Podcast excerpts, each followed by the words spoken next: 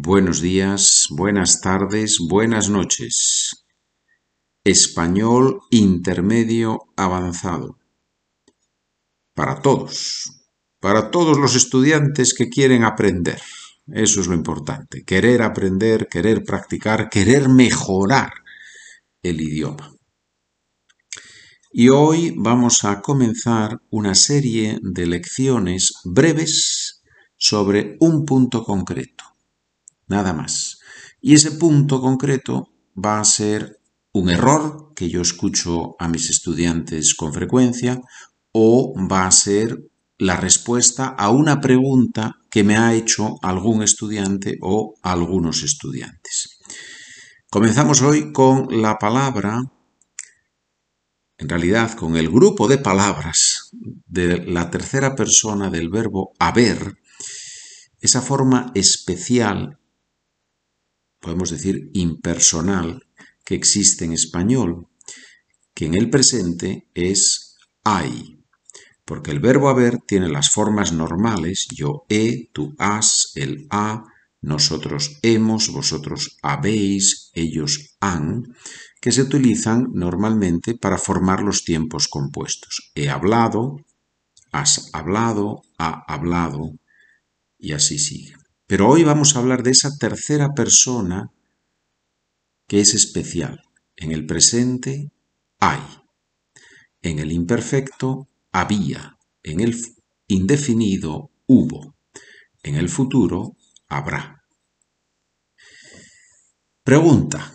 ¿Es correcto decir estas dos frases? Habían muchos coches en la autopista. Han habido varios accidentes en los últimos días. ¿Son correctas esas frases? ¿Son correctas esas formas de haber? Habían muchos coches en la autopista han habido varios accidentes en los últimos días. Las frases no son correctas. ¿Por qué? Porque esa forma de tercera persona especial no tiene plural, se usa siempre en singular. Por eso decimos había muchos coches en la autopista, ha habido varios accidentes en los últimos días. Y ahora vamos a ver las formas en los distintos tiempos verbales. Presente hay. Perfecto ha habido. Imperfecto había. Indefinido hubo. Pluscuamperfecto. Había habido. Presente de subjuntivo. Haya. Imperfecto de subjuntivo.